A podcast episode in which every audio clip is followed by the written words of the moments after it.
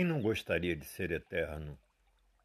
De ter um corpo de energia pura, tão pura que tão somente espargisse luz continuamente.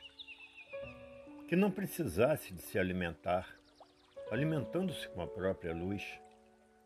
Num mundo onde tudo e todos fossem assim de mesma pureza, limpeza e perfeição, onde reinasse a mais profunda e elevada paz, amor, vivendo tudo e todos em absoluta união, todos se entendendo com todos sem precisar falar e gesticular.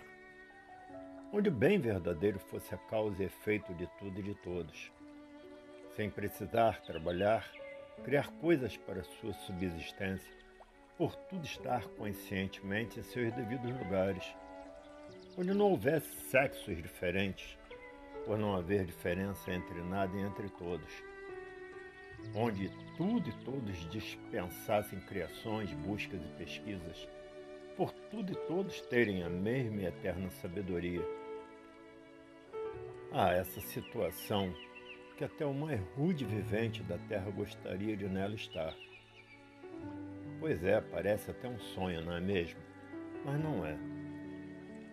Existe um mundo assim, que é o mundo de onde saímos, para constituir este mundo material em que vivemos onde nos deparamos apenas com problemas, imperfeições, doenças, tragédias, monstruosidades, aflições, agonias, padecimentos e sofrimentos dia e noite, entra ano e sai ano.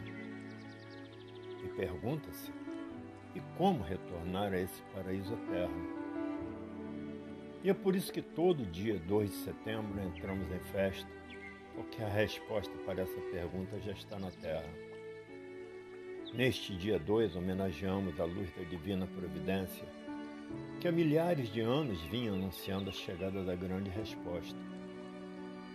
E esta resposta se encontra no livro trazido pela Mãe Natureza, ditado pelo racional superior a todos os raciocínios, habitante do paraíso eterno mundo racional, contendo a divina providência de retorno de tudo e de todos ao seu verdadeiro estado natural de energia racional pura, limpa e perfeita.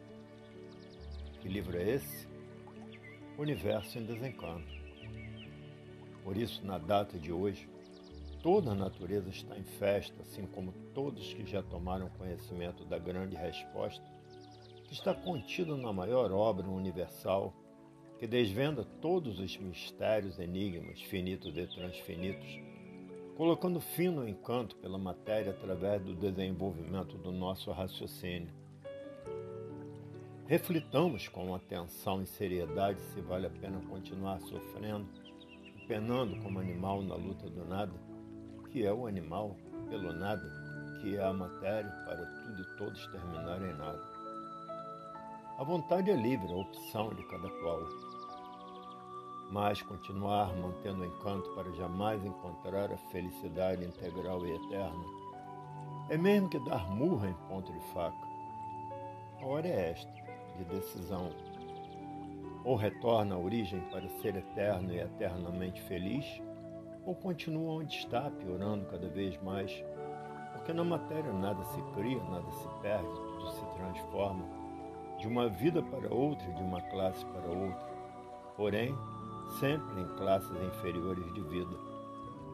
Que todos saibam escolher o melhor para si mesmo, aceitando o presente ímpar, sem competidor, que nos foi dado pela divina providência e que se trata da nossa libertação definitiva da vida do reinado do mal, que é a vida da matéria. Louvado seja o dia de hoje, 2 de setembro, o dia da luz da divina providência